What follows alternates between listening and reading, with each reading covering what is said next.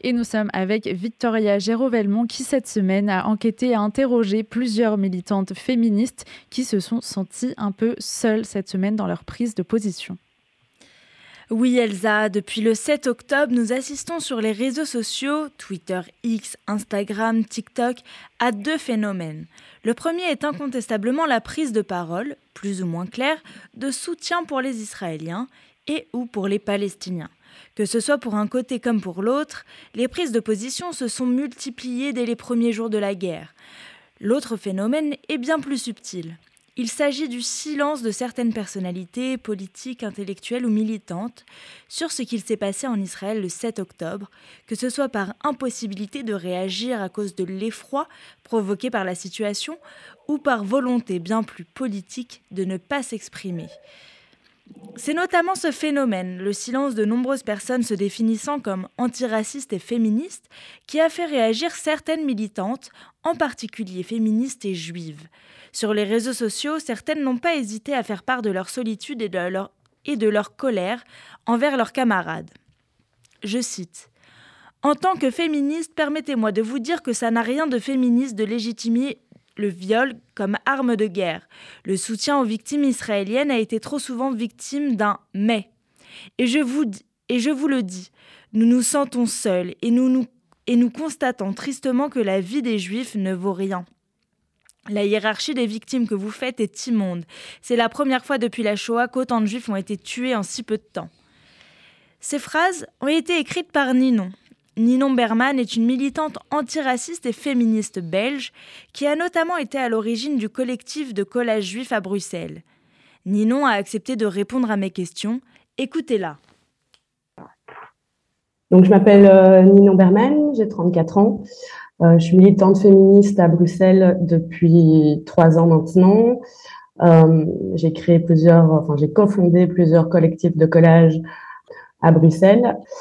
Euh, j'avais besoin d'écrire ce texte parce qu'en fait, euh, toutes les réactions que j'ai vues et que j'ai lues euh, étaient à l'unisson de oui, mais.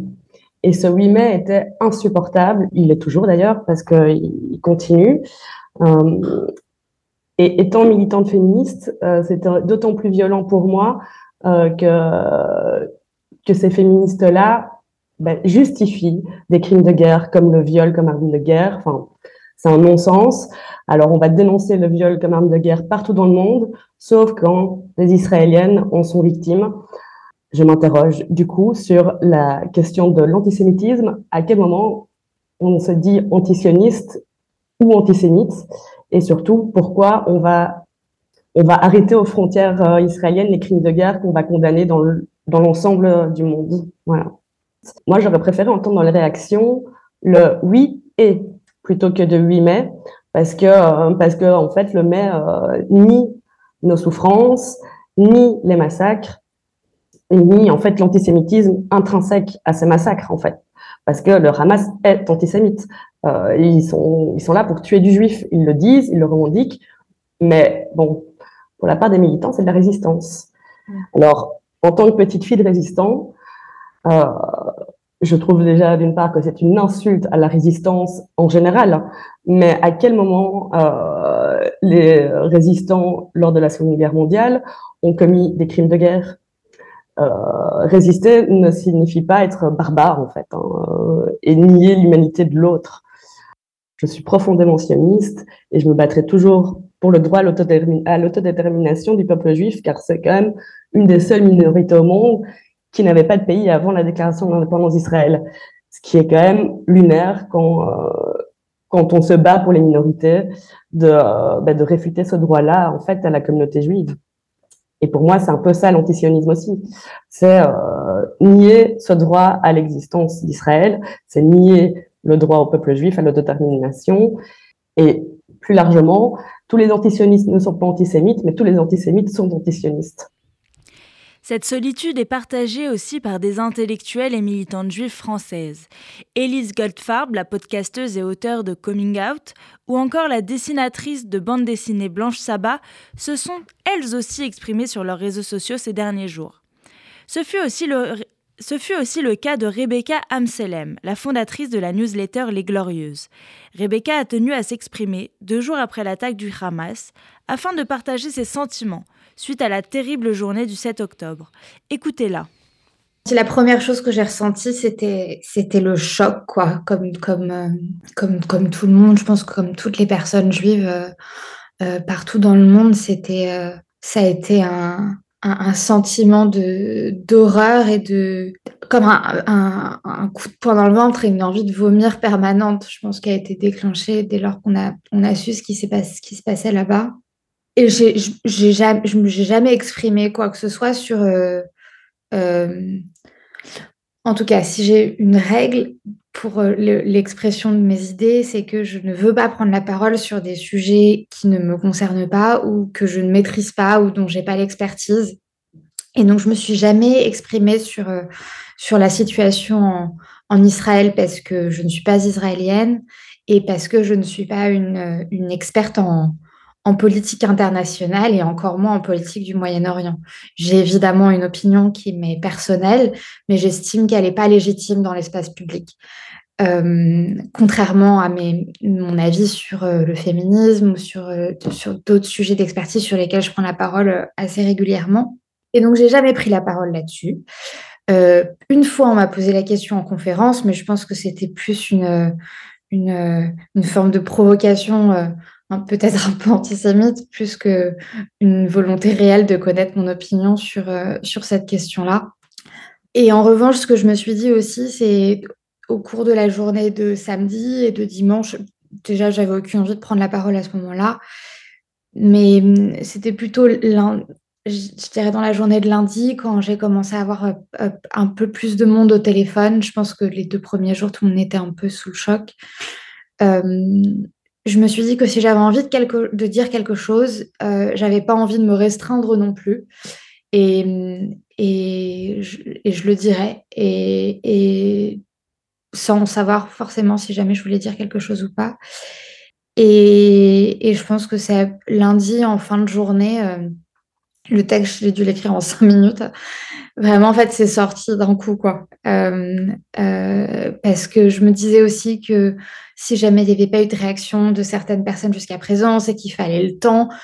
Et en fait, ça, ça, renvoie surtout à, l'histoire personnelle et intime de chaque personne. Donc, je pense qu'il faut qu'on soit un peu plus doux avec les personnes qui s'expriment pas aussi. Et je pense qu'il faut qu'on soit également doux avec les personnes qui décident de prendre la parole sur ces sujets. Pour RCJ, elle nous a lu son texte, repris et vu des milliers de fois sur les réseaux sociaux. Écoutez ce texte de Rebecca Amselem. Je vais parler de quelque chose dont je n'ai pas l'habitude de parler. Je veux néanmoins publier ce texte pour essayer de partager ce que je ressens. Être juive aujourd'hui, ce lundi 9 octobre 2023, c'est voir des intellectuels féministes qu'on lisait, qu'on admirait, qu'on soutenait, publier des inepties qui pourraient être qualifiées d'apologie du terrorisme. Être juive aujourd'hui, c'est devoir recevoir des messages comme Oh, la déception, je vous suivais pour votre activisme et votre militantisme féministe, mais le soutien que vous apportez à Israël, a vraiment, ça m'écœure. Alors qu'on vient d'exprimer son soutien à la tristesse des personnes qui ont perdu quelqu'un.